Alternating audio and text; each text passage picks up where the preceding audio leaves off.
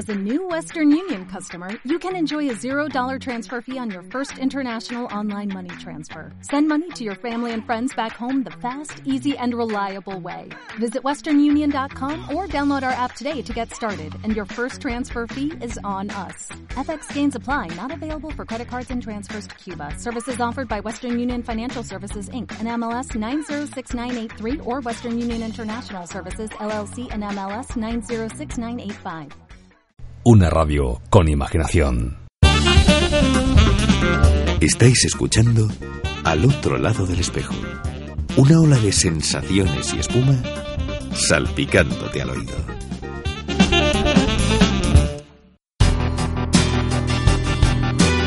Do It in Daylight Lab. El laboratorio fotográfico profesional de referencia en toda España se llama Daylight Lab. Que tus límites solo sean tus sueños. Para hacerlos realidad en copias de la máxima calidad y durabilidad, según las certificaciones Digigraphy by Epson, hasta el montaje y presentación más exigente. Siempre en las mejores y profesionales manos. Daylight Lab, el laboratorio fotográfico profesional. Estamos en Madrid, en Prudencio Álvaro 41, Metro Pueblo Nuevo, o en el 91 367 0191. O también en info arroba daylightlab.com. Do it in Daylight Lab.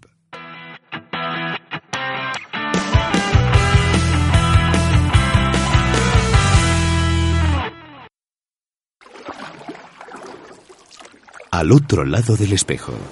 La radio del buceo. Cada viernes de 13 a 14 horas aprovecha el momento en tu tiempo de superficie para escuchar el programa de radio que habla del mar, del buceo y buceadores, deportivos, exploradores o profesionales del mundo subacuático. Porque tu pasión es la nuestra.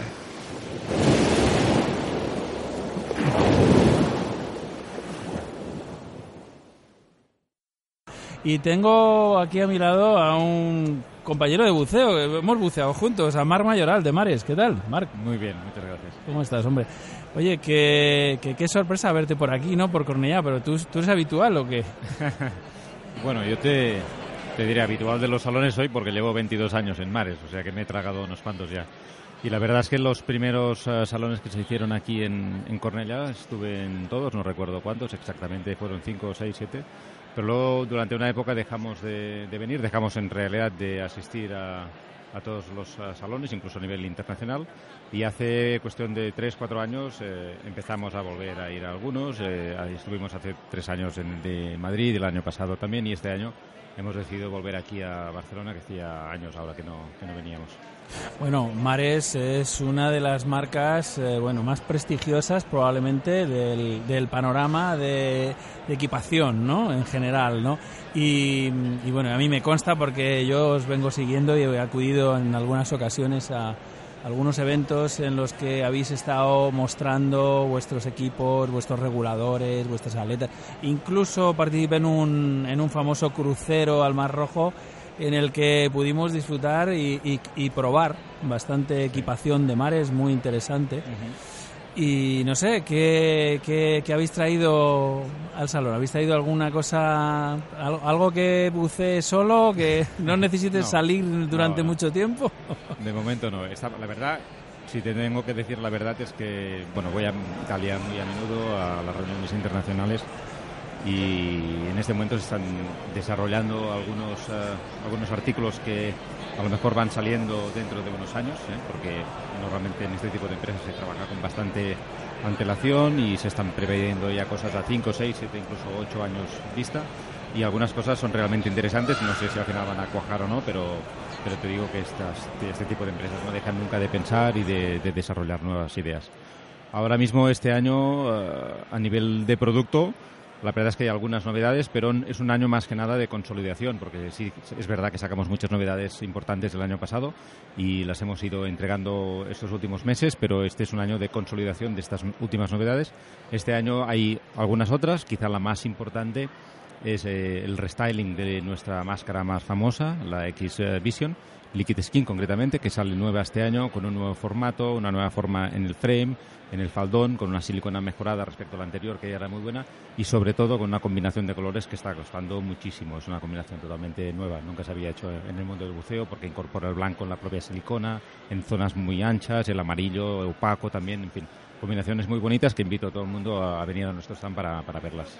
Oye, ¿esto qué significa? Esto del faldón que hablas y demás, que que, que, no nos entra agua, ¿no? Que se adapta mejor a la fisionomía y que buceamos más a gusto, ¿no? Más relajados, ¿no? Claro, la, finalidad del, del, faldón, pues lógicamente es dar estanqueidad, ¿no?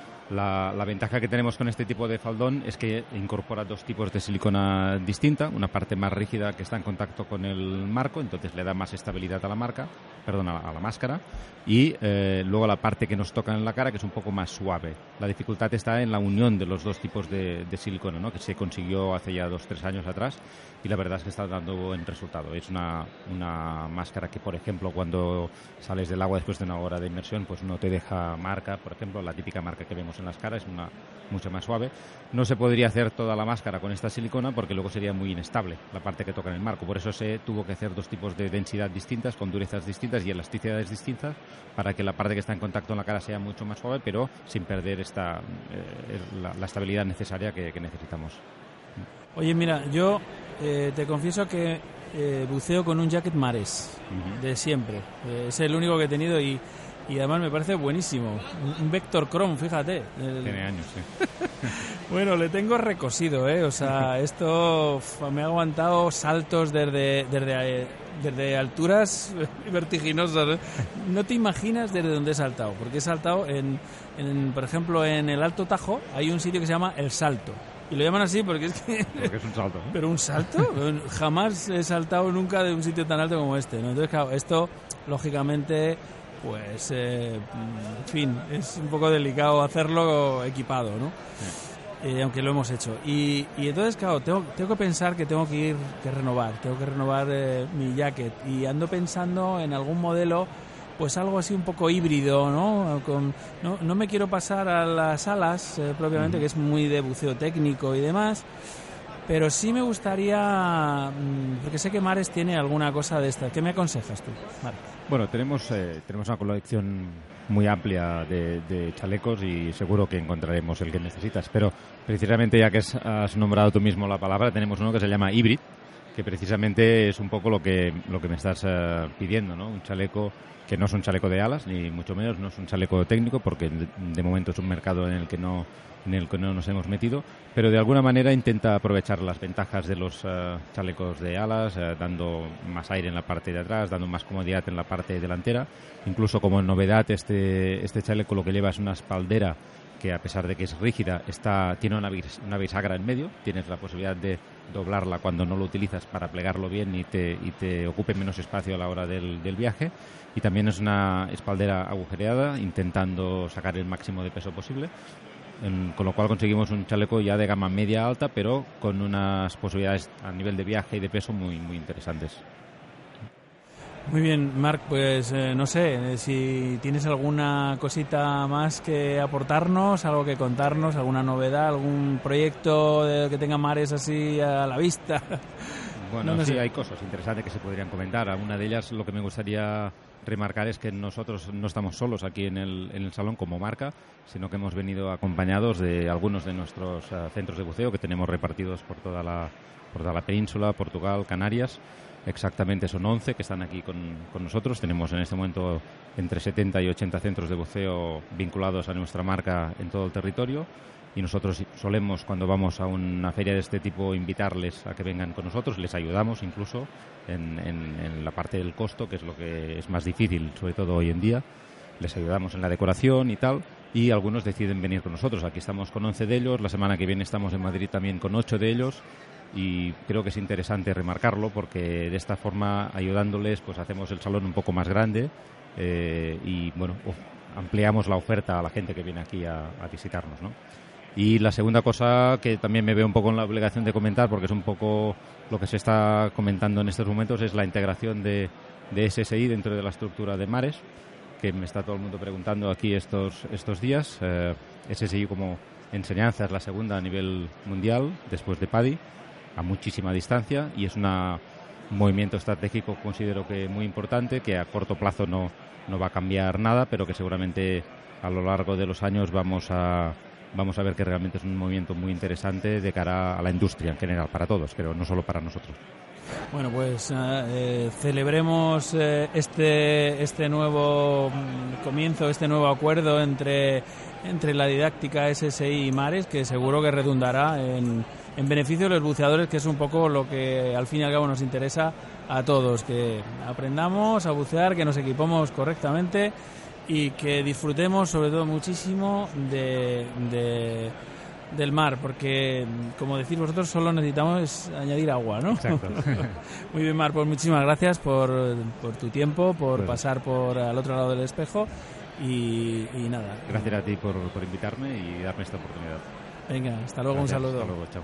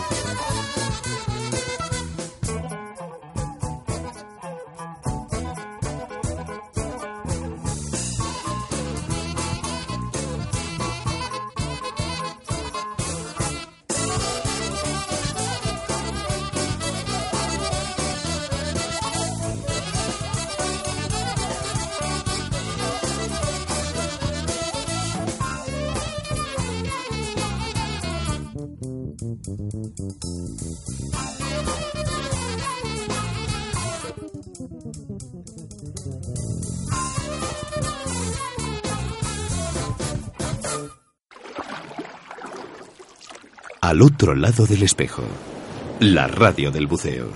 Cada viernes de 13 a 14 horas, aprovecha el momento en tu tiempo de superficie para escuchar el programa de radio que habla del mar, del buceo y buceadores, deportivos, exploradores o profesionales del mundo subacuático. Porque tu pasión es la nuestra.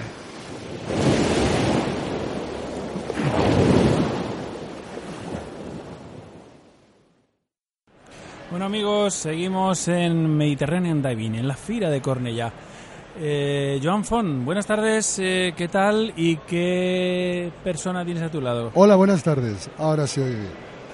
Bueno, em, a mi lado tengo una de las eh, personalidades eh, más importantes que hay en España, eh, relacionadas con el soporte vital básico y el soporte vital avanzado.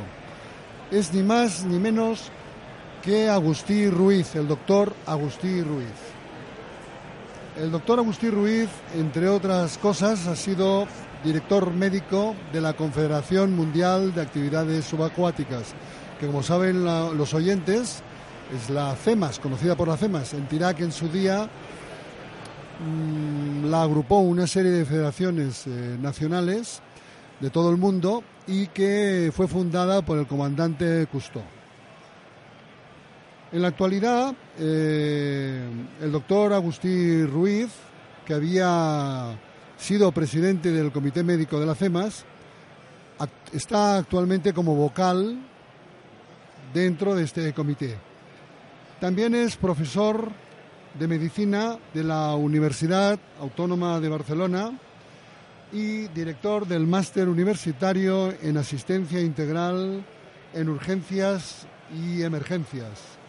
Um, son másters que están ya en, en, en, su octava edición y que se van realizando año tras año.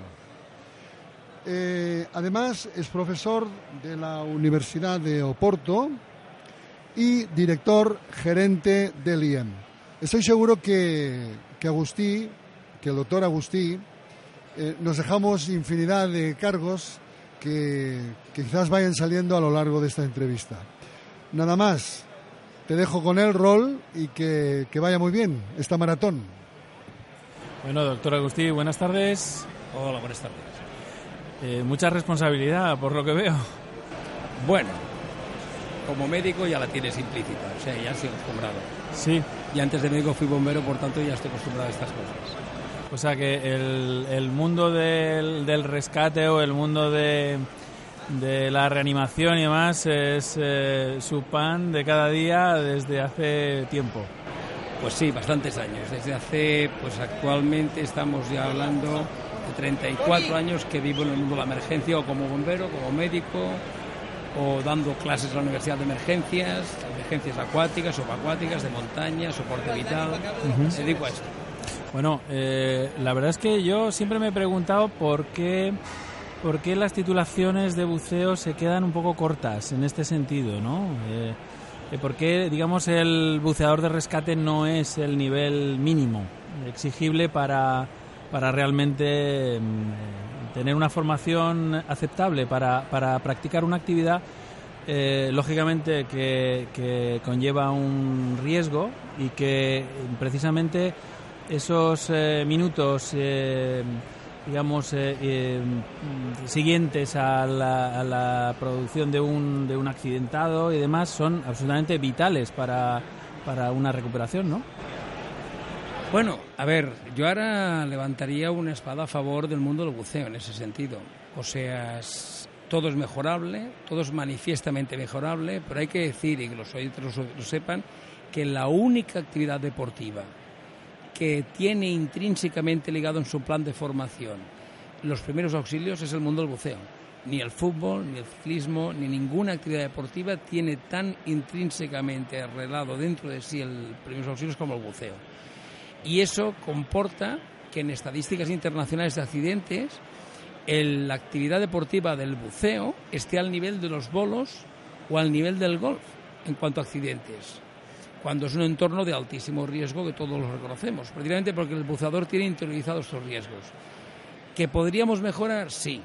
¿Que hay muchas cosas que aclarar? También. Pero yo creo que la CEMAS a nivel internacional y todas las organizaciones de buceo son sensibles al mundo de la emergencia, son sensibles al mundo del soporte vital y de hecho el primer plan en España de reanimación cardiopulmonar estandarizado y reconocido por el Consejo Español de RCP fue el mundo del buceo. Nadie del mundo del deporte, ni el fútbol, ni el básquet, nadie, nadie entró en este ámbito. Y en eso podemos sentirnos orgullosos. Ahora, ¿qué es mejorable? Sí. ¿Que hay que hacer todavía muchas cosas? También. ¿Que tenemos que avanzar más todavía y no quedarnos los mismos laureles? También. Pero yo creo que aquí podemos estar bien orgullosos en este ámbito. Bueno, pero eh, es verdad que la formación, eh, esta formación a la que yo eh, estaba aludiendo, no, no, es obligatoria, es decir... No, es cierto que no es obligatoria. Pero hay una cosa que a veces nos olvidamos. No hay ningún deporte en el que te obliguen a aprender previamente los riesgos inherentes a tu actividad y las condiciones técnicas en que se desarrolla, como en el buceo. Tú vas a escalar y nadie te obliga a hacer nada. Tú vas a hacer bicicleta, nadie te obliga a hacer nada. En buceo, o tú haces un curso previamente reconocido por un departamento, un departamento como el de la Generalitat o de otra comunidad autónoma, o no puedes practicar el deporte. Eso no quita, insisto. Lo que pasa es que yo creo que a veces hay que, hay que poner con su sitio. O sea, que eso no quita de que tengamos que mejorar. Eso no quita que eh, muchas personas se saltan, se saltan la normativa del buceo, que tiene muchos elementos de seguridad y tiene muchas exigencias cuando formación en rescate y en primeros auxilios, se la saltan. Ese es otro tema. Pero hoy tenemos un marco legal que nos obliga a todos, antes de practicar buceo, hacer revisiones médicas de buceo deportivo profesional y la mayor parte de los centros de buceo no obligan a sus practicantes a hacerlo hacen firmar un documento conforme estás bien. Estás bien. Eh, la formación de FEDAS en diferentes niveles incluye en algún, siempre en algún momento el primeros auxilios. Partimos de la base que los buceadores lo hacen. La formación de otras organizaciones como PAD y compañía tienen líneas específicas de formación en primeros auxilios y rescate. Es decir, que podríamos introducirlas más ya en el primer nivel y de una forma más, más primaria, sí que puede mejorar también. Pero yo creo que tenemos que ser optimistas en cuanto a que hemos hecho mucho más que otros colectivos. Pero no quita de que tengamos que mejorar. Sí, la verdad es que eh, yo incluso iría, vamos, iría más allá, porque yo creo que esto tendría que tendría que ser absolutamente básico. Es decir, cualquier persona, eh, pues no sé, a partir del bachillerato o a partir de la secundaria, no lo sé, es decir, tendría que recibir una formación, una formación que es, que es vital. Me gusta este, este comentario. Hombre, claro. soy muy sensible a esto porque me dedico a la formación en emergencias. A formar médicos, enfermeros, policías, bomberos, submarinistas, todos los colectivos, ciudadanos normales, trabajadores de la construcción. Y tú pasas los Pirineos y en Francia forma parte de cualquier plan de estudios a cualquier nivel primeros auxilios. Pero no es Francia, es de Pirineos para arriba todo el mundo. Pirineos para abajo, no. Tú en Francia quieres ser maestro y te obligan a hacer un curso primeros auxilios en pediatría para poder ejercer como maestro. Aquí en España los maestros no saben poner una tirita, porque no les enseñan ni les obligan. Por tanto, hay mucho camino que hacer. Por eso decía que en el mundo del buceo somos una especie de isla en la que estamos sensibilizados en este ámbito, por suerte. Pero es el mundo del buceo. Y, la, lástima es que hay muchas personas que sufren eh, dolencias que podían haber sido recuperables por falta de una atención inmediata inicial que no hace falta que sea de un médico, es una persona con unos mínimos conscientes de primeros auxilios. Hay muchas personas que mueren sin necesidad, porque falta una persona al lado con unos mínimos conscientes de primeros auxilios. Hay personas que se ahogan, se ahogan y la gente que está a su lado no sabe hacer reanimación cardiopulmonar. Y eso es tristísimo cuando es algo que hace muchísimos años que en muchos países es obligatorio. Y yo creo que, que el mundo del buceo estamos colaborando a eso. Estamos colaborando a eso, es decir, estamos colaborando a, sensibilizar en este ámbito. Y por tanto, yo estoy de acuerdo contigo en el que el, tema de primeros auxilios debería estar incluido en toda la formación. En algunas eh, instalaciones de tipo incluso centros comerciales y demás se han extendido la instalación, la instalación de bueno, no sé cómo se llaman estos desfibriladores. Sí, desfibriladores y demás, este tipo. Pero claro, esto es, eh, supongo que es utilísimo si alguien sabe cómo tiene que manejarlo y, y si tienen unas pequeñas nociones de, esto ah, que decimos. Esa es muy buena, porque aquí hay, aquí hay una perversión de la información, una perversión comercial de la información. Las casas de desfiladores, en su ánimo de vender mucho, me parece que es lícito relativamente, olvidan muy a menudo que el desfilador es muy sencillo de, utilizar, automático. Es apretar un botoncito, seguir instrucciones y lo sabe hacer cualquier persona prácticamente con una formación de 10 minutos un cuarto de hora. Otra cosa es que el desfilador solo no sirve. Se tiene que saber saber RCP y eso todos los congresos internacionales de medicina lo recuerdan. El desfilador solo no es suficiente. Ahora, que es un instrumento valiosísimo al, lado de una persona que sepa hacer la reanimación cardiopulmonar, impresionantemente válido, impresionante. Se han dado casos espectaculares que hemos visto por televisión, jugadores de fútbol que se reaniman justo en medio del campo cuando han entrado en paro, eh, personas conocidas que han sido reanimadas porque han tenido la suerte de tener un desfilador cerca y una persona que lo sabía hacer servir y sabía hacer reanimación cardiopulmonar. Eso que es famoso de las compresiones torácicas, masajes cardíacos y tal, que parece que es fácil, pero no lo es. Hace falta practicarlo, hace falta saber cómo hacerlo. Los últimos congresos de medicina exigen que la RCP tiene que ser de calidad. Si tú haces una, RCP mal hecha es como si no hicieras absolutamente nada. Por tanto, hay que formar, hay que enseñar a la gente, al ciudadano, a los submarinistas, a todos los colectivos y en nuestro colectivo que es de alto riesgo, porque el submarinismo tiene mucho riesgo, es un colectivo que tiene que estar más preparado que nadie, evidentemente. Eh, esta pregunta que le voy a hacer seguro que es de perogrullo, ¿eh? pero eh, se ha encontrado en, esta tesitura a lo largo de su carrera más de una vez de, tener, sí, claro, tener que reanimar y resucitar. Bastantes por decir muchos, no tengo la cuenta. Y, y, con éxito. Con éxito, algunos, bastantes. La verdad que no se me dio mal en su momento, porque estoy donde estoy y porque he sido siempre muy exigente con los protocolos, los fármacos y tal. Y lo que sí que querría decir que ahí había un factor diferencial en cada intervención que yo hacía como médico reanimando pacientes en paro. Cuando yo llego a un incidente con la ambulancia, con una zodia, con cualquier instrumento o con un coche o, o en urgencias, y quien está delante de mí está haciendo bien el trabajo, es decir, el amigo el colega, el compañero de buceo sabe hacer RCP, ese, ese es el que determina si yo podré conseguir reanimarlo o no.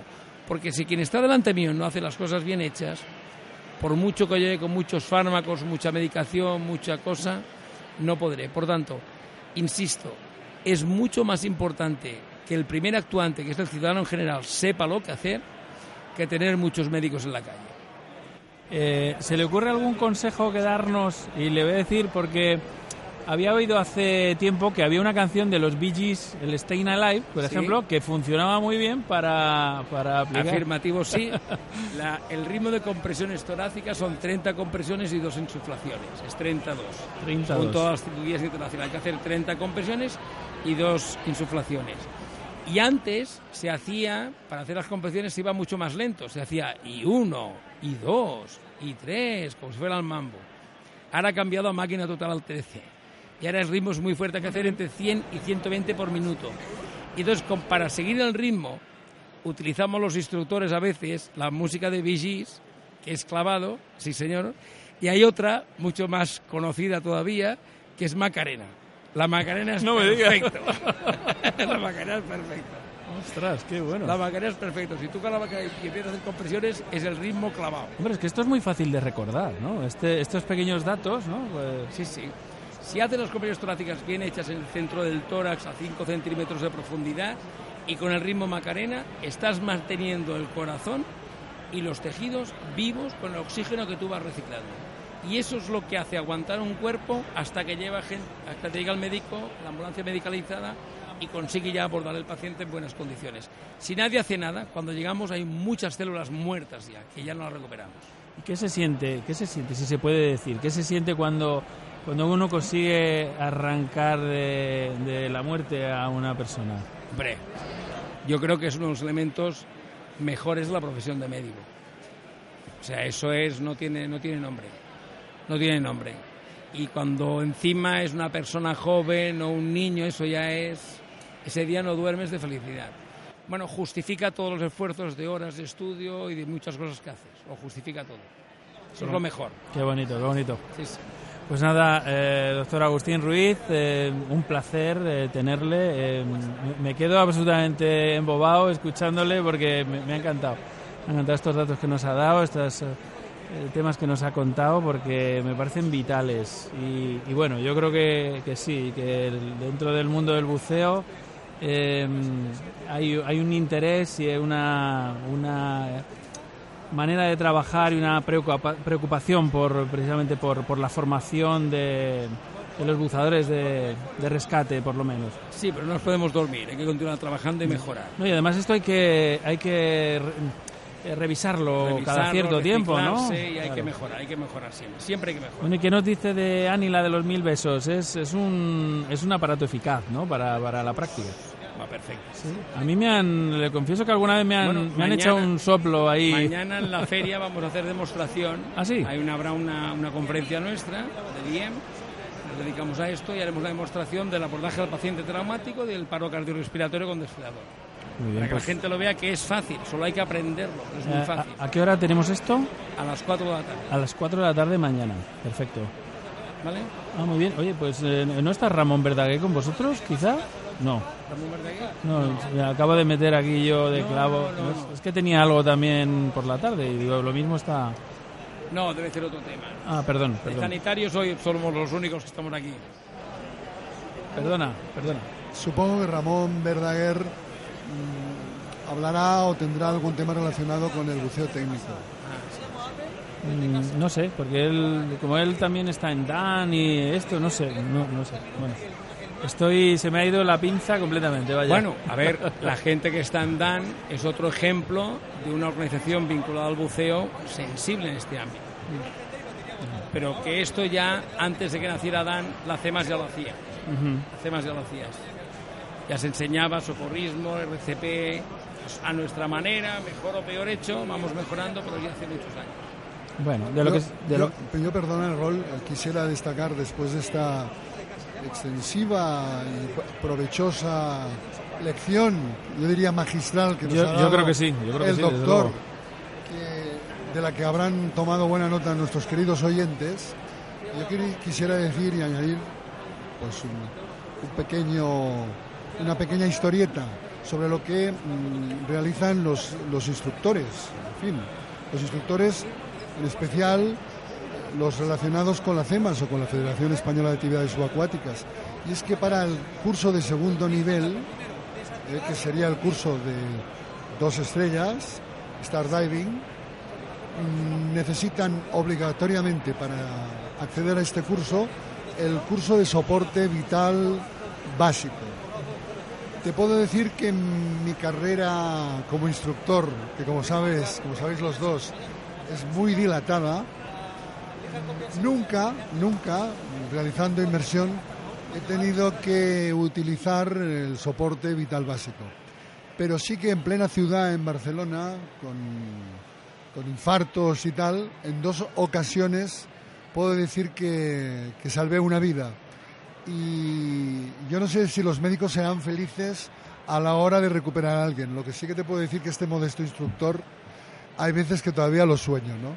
Porque ver una persona que realmente se estaba muriendo y que al cabo de dos o tres meses de, de haber estado en la UCI, en el hospital, te venga y te abrace y se ponga a llorar porque realmente tú estuviste, tuviste la suerte de estar allí.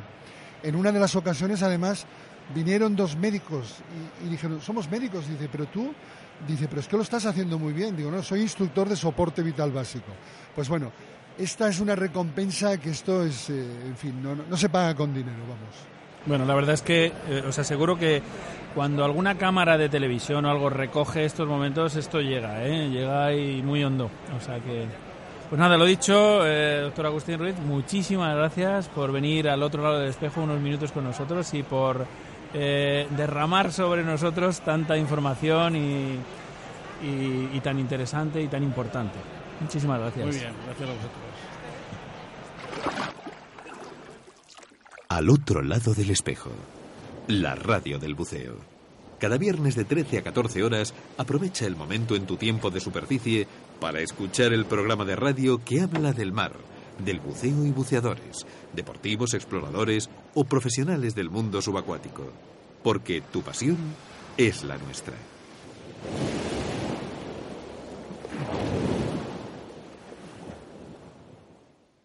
Radio 21. Pensada para ti. Do It in Daylight Lab. El laboratorio fotográfico profesional de referencia en toda España se llama Daylight Lab. Que tus límites solo sean tus sueños. Para hacerlos realidad en copias de la máxima calidad y durabilidad, según las certificaciones Digigraphy by Epson, hasta el montaje y presentación más exigente. Siempre en las mejores y profesionales manos. Daylight Lab, el laboratorio fotográfico profesional. Estamos en Madrid, en Prudencio Álvaro 41, Metro Pueblo Nuevo, o en el 91 367 0191, o también en info arroba daylightlab.com. Do it in Daylight Lab.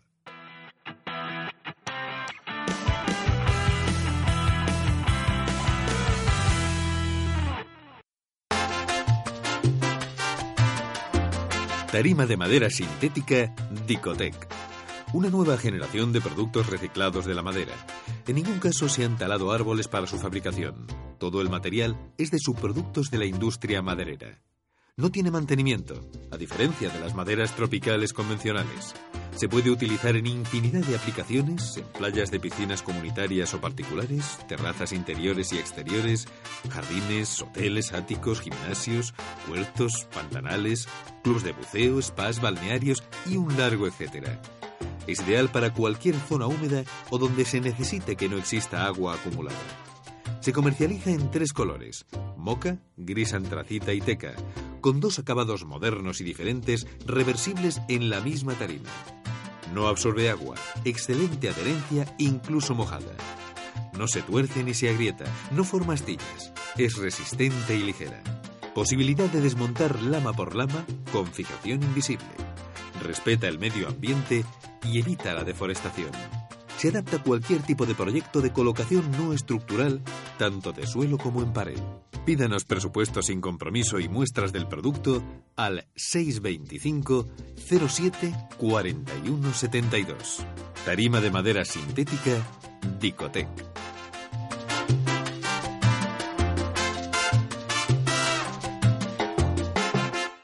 Radio 21. La radio a tu medida.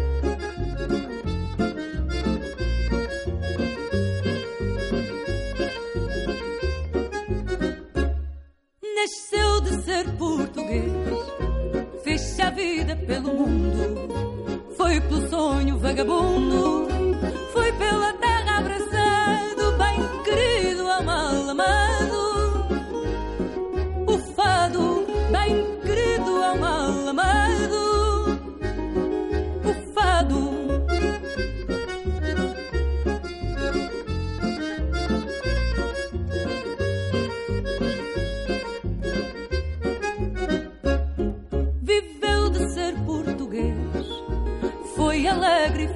gingão. Por ser um fado é canção,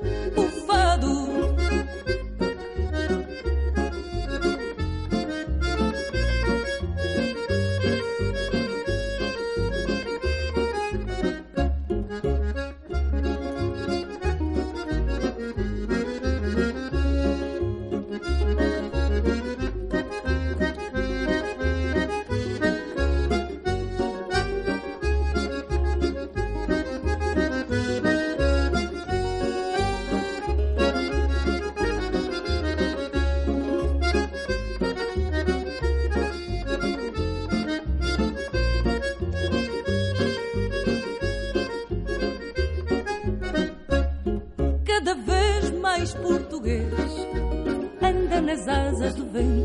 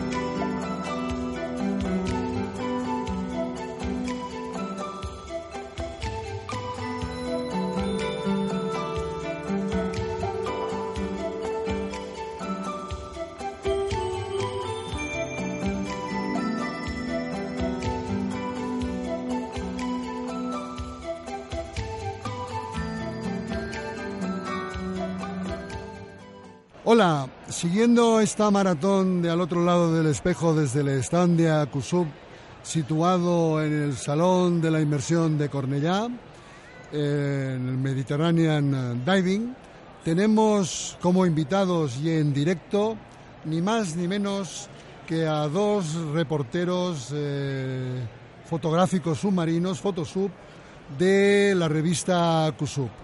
Con ellos está una de las eh, personalidades más conocidas eh, de México, no solamente por su seriedad a la hora de, realizar inmersiones a través de su centro de buceo, sino por la cantidad de años que lleva en esto.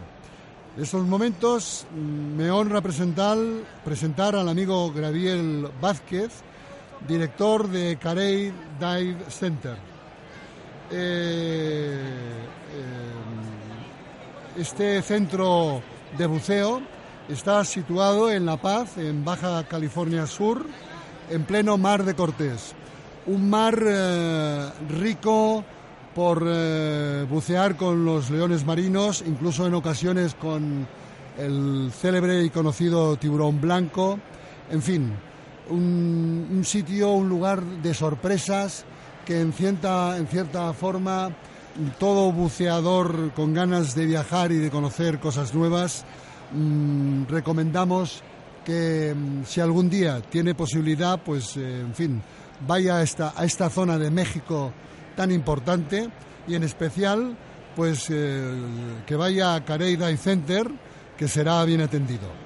También tengo a mi izquierda a Tony Sales, como hemos hablado antes, Photosub de Acusub, y a Carlos Casanellas, eh, que es uno también de los compañeros que colaboran de una forma más o menos eh, seguida en la edición de nuestra revista. Eh, podríamos decir que ellos dos, en su día, mm, tal como hemos comentado antes, estuvieron presentes eh, fueron dos corresponsales de Acusub y participarán en este pequeño coloquio con Gabriel eh, Vázquez.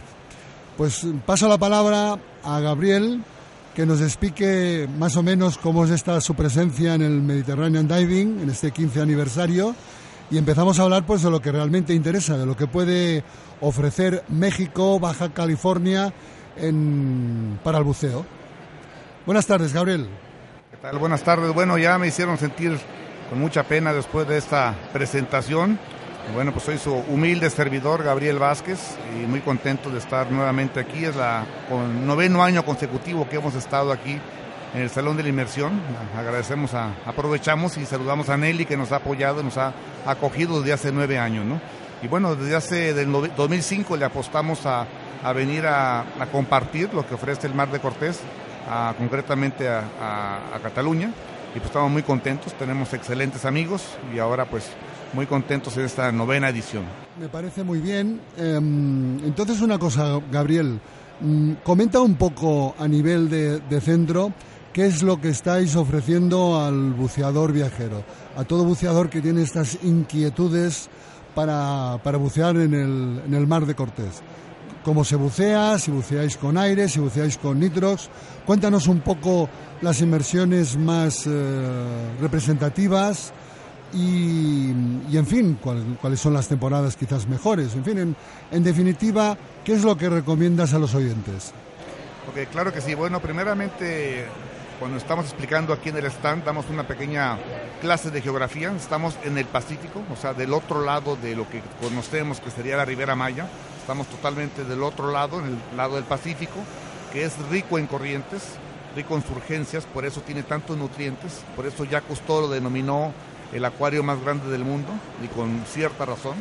Mucha gente no sabe, pero la, la, la, la esposa de Jacques Cousteau, cuando falleció, sus cenizas las depositaron precisamente ahí en el Mar de Cortés, cerca de donde estuvo Tony y Carlos en esta ocasión que nos acompañaron. Eh, ¿Por qué? Porque es un lugar lleno de nutrientes, lleno de, de alimento para, para peces. Y pues lo tradicional de ahí obviamente tenemos el tiburón martillo, tenemos eh, tiburón ballena, que cada año se está haciendo más extensa su temporada, casi se hace residente ya. Y el espectacular lobo marino, que ese nunca nos deja fallar, está todo el año una colonia de 250 lobos marinos, te jalan el snorkel, te jalan el cabello, en fin, son unos, unos mascotas. Ahora acabo de bautizar eh, La Paz como la bauticé yo hasta que no se me demuestre lo contrario, la capital mundial del lobo marino, ¿no? Y, y ahí no me interesa. Y aquí Tony y Carlos que nos están acompañando, que les quiero agradecer su, su excelente reportaje que publicaron y que, y que nos ha ayudado mucho a difundir lo que es el Mar de Cortés, que estamos muy lejos pues ellos son testigos ¿no? de lo que es bucear en el mar de Cortés. Tenemos eh, cantidades de peces, cardúmenes gigantescos, casi, no puedo decir que del tamaño de este auditorio, pero de una cuarta parte de este auditorio puedes encontrar bolas de peces o fish ball, Ujú. no sé cómo le llaman aquí, de sardinas, de cardúmenes, de macarelas, que es una explosión de vida submarina lo que tenemos allá. Eh, yo lo único que puedo deciros es que disfruté mucho. eh, fue fuera de temporada y con todo mm, palpamos la gran vida que tiene el Mar de Cortés. Mar de Cortés mm, tienen reconocidos más de 35 ceta- cetáceos diferentes. Exactamente. Eh, a nivel de inversiones eh, con los lobos marinos es un espectáculo que un submarinista no tendría que perder.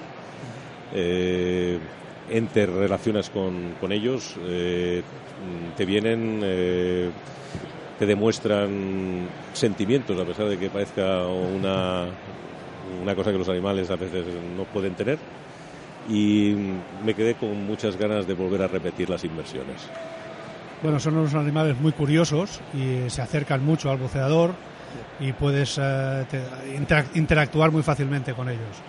Realmente eh, yo apoyo lo que dice Carla, realmente son unas, inmersiones fabulosas con, con los leones marinos. Y no hay que olvidar que... en- Con los lobos marinos. Con los lobos Lo marinos. mismo, lobos o leones, porque Sí. en inglés lo traducen como sea lion. O sea, Ah. estamos en lo correcto, Tony. No te- Bien.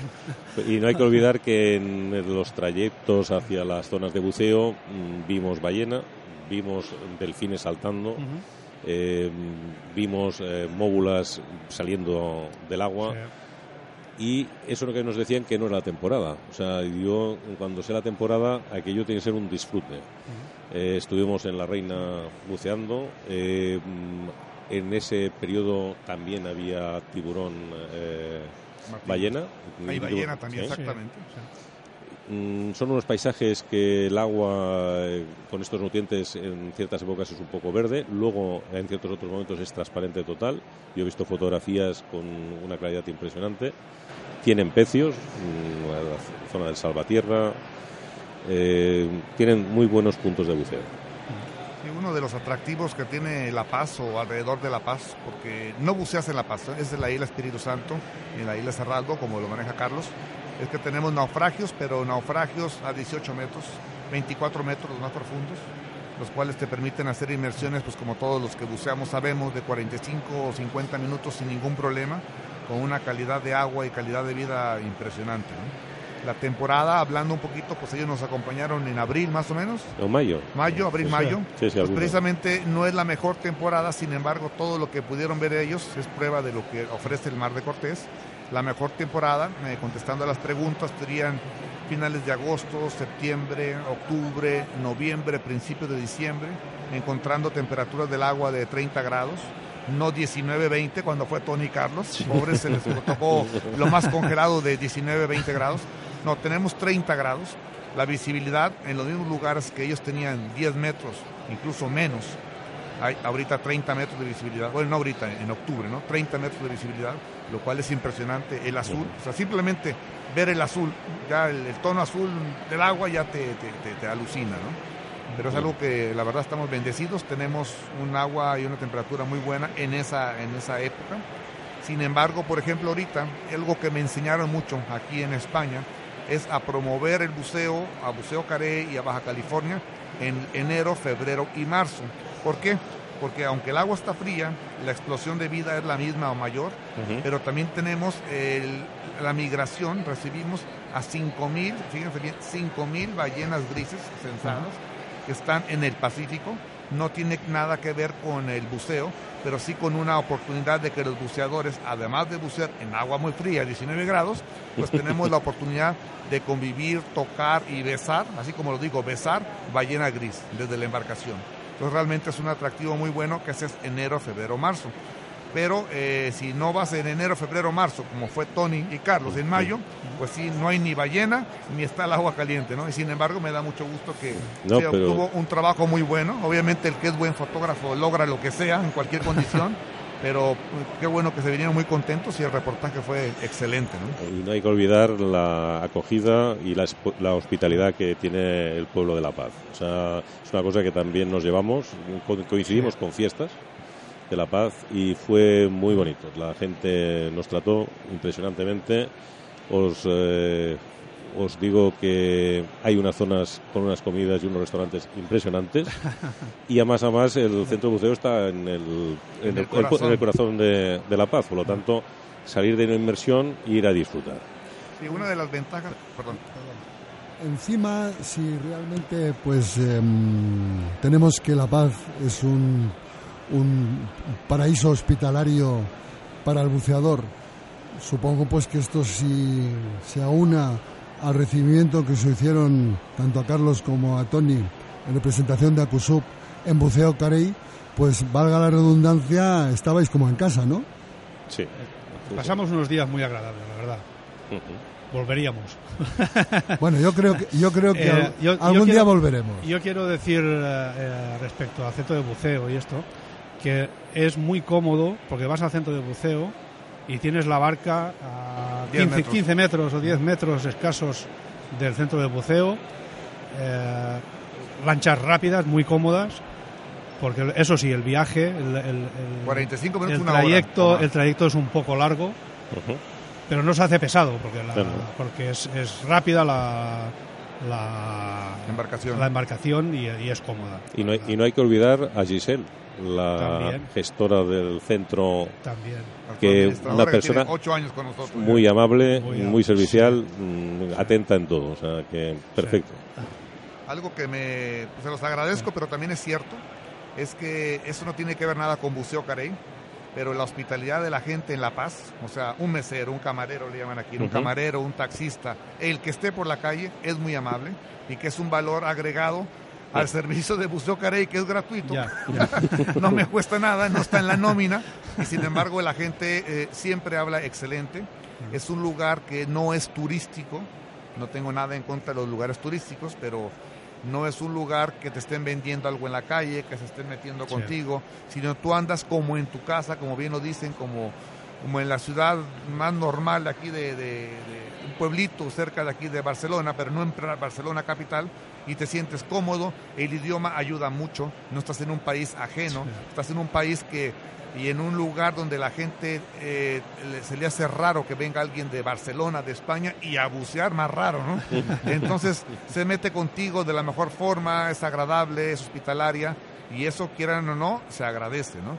Eh, es para que sepan el- la calidad de vida eh, en La Paz es la número uno a nivel nacional. Lamentablemente mi país es muy grande y hay lugares donde sí hay delincuencia y donde sí hay cosas feas que escuchamos, pero no tiene que ver absolutamente nada con, con, Baja California Sur. Estamos muy lejos, afortunadamente, ¿no? Entonces eso se agradece y se disfruta cuando vas a bucear, porque al fin y al cabo el buceo es una hora por tres inmersiones, cuando mucho vas a estar, si bien te va, tres horas abajo del agua en el día. Todo el día vas a estar afuera del agua. Entonces ahí es donde tanto los restaurantes como los chiringuitos o la gente común y corriente ayuda mucho a que la gente se la pase espectacular ahí en La Paz. Sí, la verdad, la, la sensación que tuvimos cuando salíamos a pasear por la noche, a tomarnos una nieve, ¿no? Claro, era nieve, no trago, ni nieve. Un, helado que decimos nosotros. Ah, es que no, ¿No? eh, bueno, pues daba la sensación realmente de estar en casa. Una tranquilidad absoluta, una, una paz como, como el nombre de la ciudad indica, eh, maravillosa y pasamos unos días muy, muy agradables. Muy agradables. En estos eh, instantes se me ocurre una cosa, Gabriel.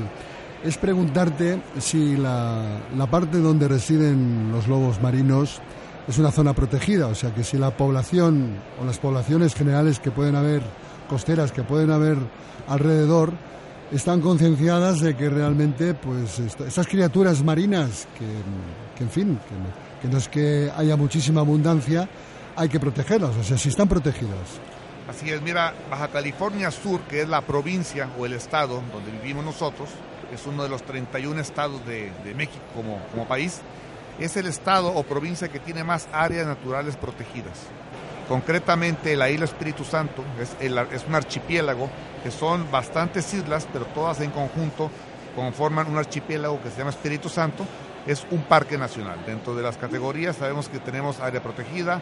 No sé si aquí en España vaya la misma categoría, pero lo más extremo sería reserva de la biosfera, que no llegamos a eso todavía, pero es parque nacional. Por lo tanto, no se puede pescar, no se puede acampar, no se puede encender fuego, etcétera, etcétera, etcétera. Entonces, y el, y el área de los islotes, que es donde están los 250 lobos marinos, es una zona núcleo dentro del parque. Por lo tanto, ni se te ocurre meterte con bronceador, con guantes, pescar. Y eso, créalo o no, funciona. Y lo vemos porque yo tengo 22 años con el centro de buceo y tú ves lo que ha pasado.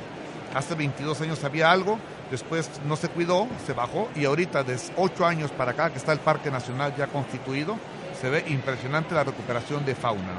Tenemos ahí eh, la ballena gris, es un santuario, ahí sí está estrictamente, es reserva de la biosfera, no puedes entrar con determinados motores, no puedes obviamente eh, dañar a las ballenas, molestarlas, porque es un santuario. Y te repito, es el lugar donde tiene más áreas naturales protegidas en todo el país. Bueno, pues la tertulia sigue y sigue con el director del programa, con Rolf Freeman. Entonces, eh, en fin, yo encantado de volverte a saludar de que estés aquí en, nuestra tierra, en Cataluña, en España, y que, bueno, que esperamos y deseamos que algunos de buceadores de los que nos están oyendo puedan visitarte. Sigue la tertulia con Rolf Freeman y nos vayáis porque supongo que el director del programa tiene una cantidad de preguntas que haceros impresionantes. Gracias. Gracias a ti. Bueno amigos, no sé, no sé de qué habéis estado hablando, pero me opongo totalmente. por principio. Por principio, por principio. Nada. ¿Qué tal? pues hemos estado hablando de un sitio para bucear, pues la, verdad, muy interesante, con muchísima vida y que el trato de sus gentes es realmente eh, para tenerlo en cuenta. Bueno, habéis estado hablando de buceo en México, ¿no? Efectivamente. de buceo en México y de un área que honestamente es muy desconocida para acá. El buceo no está masificado, como lo ratificaron tanto Carlos como, como Tony. Por ejemplo, para que tengas una idea, tenemos nuestra empresa tiene una capacidad máxima de 24 buceadores en tres embarcaciones. Ahora Tony y Carlos de 10, que era el máximo de personas por embarcación, ahora es 8. ¿Qué quiere decir? Que aumentamos la calidad 20% porque mientras menos buzos, más pesos. Y es muy difícil que coincidamos, eh, no sé, más de 50 buzos con otros operadores en, un mismo, en una misma área. En un sitio ni se diga. Simplemente en un área grande eh, no podemos haber más de 50 buceadores. Por lo tanto, el buceo se convierte en un buceo muy exclusivo. Es un destino eh, top a nivel internacional pero sobre todo también porque no, hay, no está masificado, eh, no vas a tener conflictos con más buzos, en fin, que hay, hay, lugares donde tú tienes que recuperar tus buzos porque están en otra embarcación por la cantidad tan masificada que existe. ¿no? Ahí no va a haber en temporada alta más de 100 buzos en toda la zona. ¿no? Entonces eso nos ayuda un poquito ahí. Eso también va relacionado pues, con la seguridad, con la comodidad y al final pues con la calidad en tus inmersiones.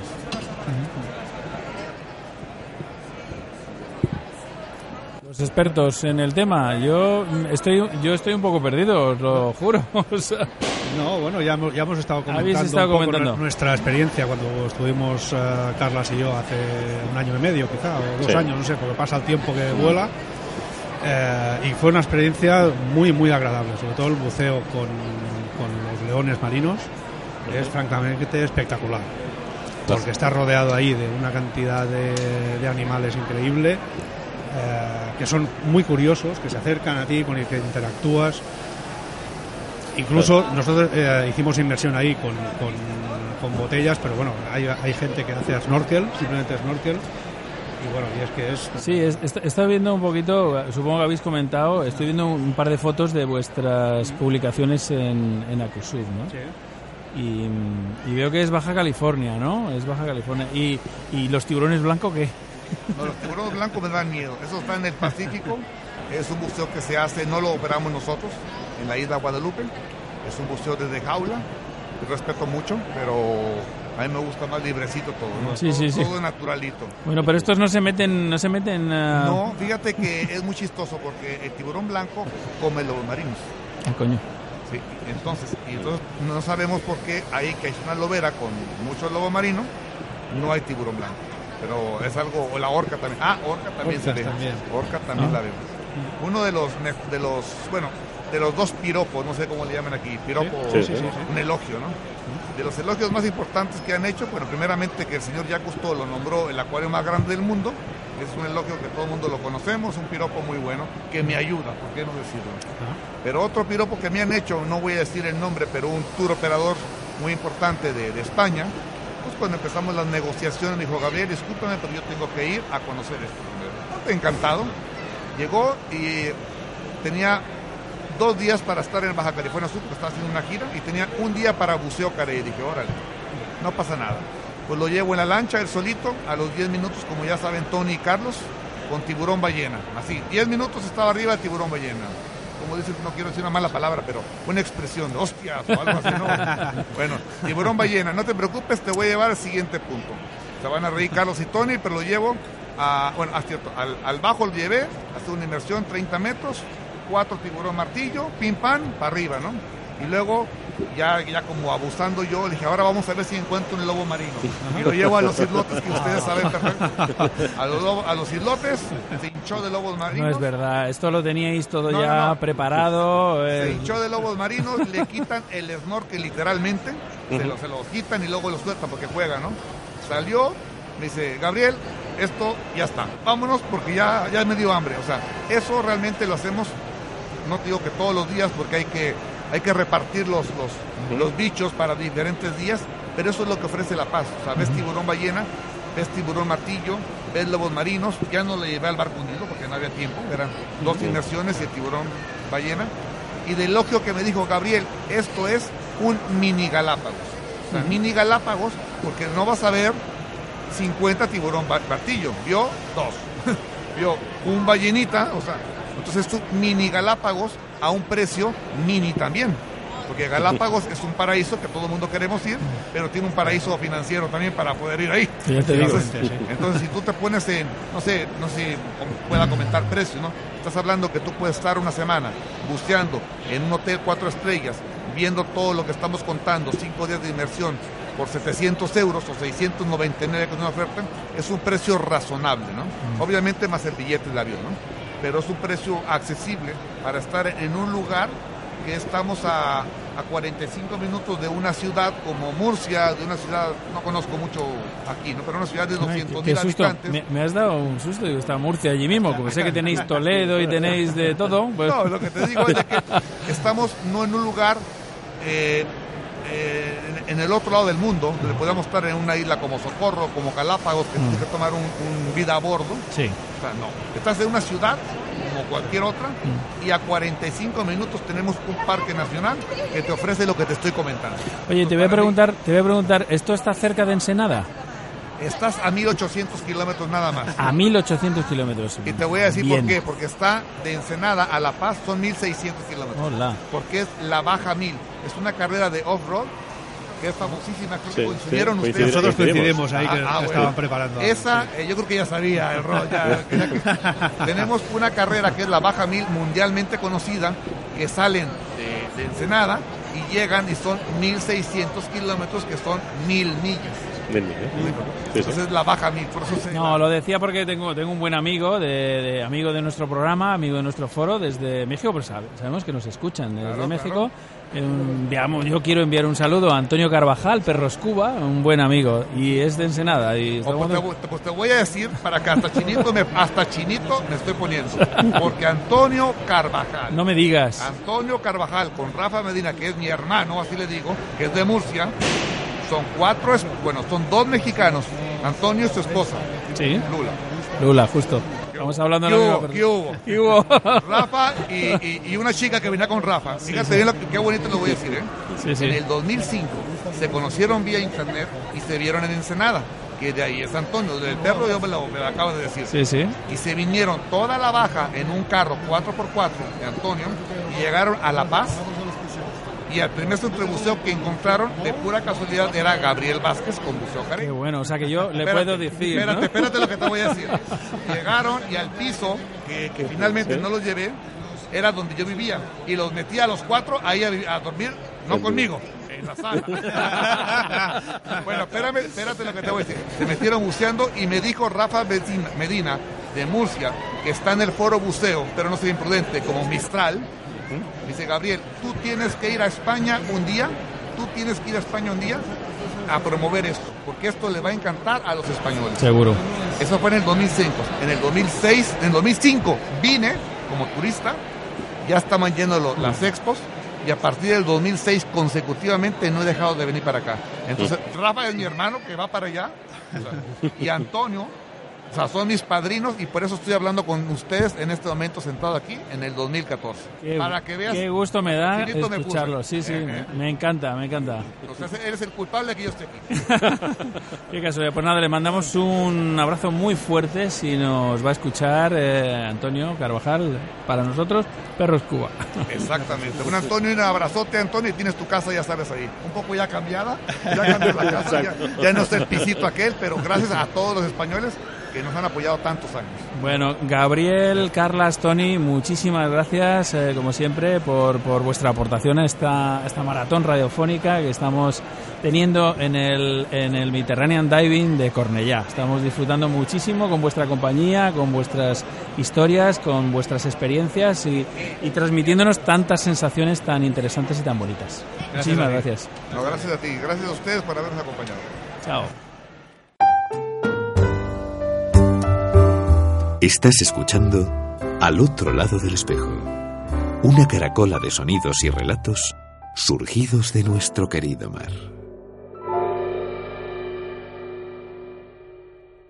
Radio 21, gracias por estar ahí.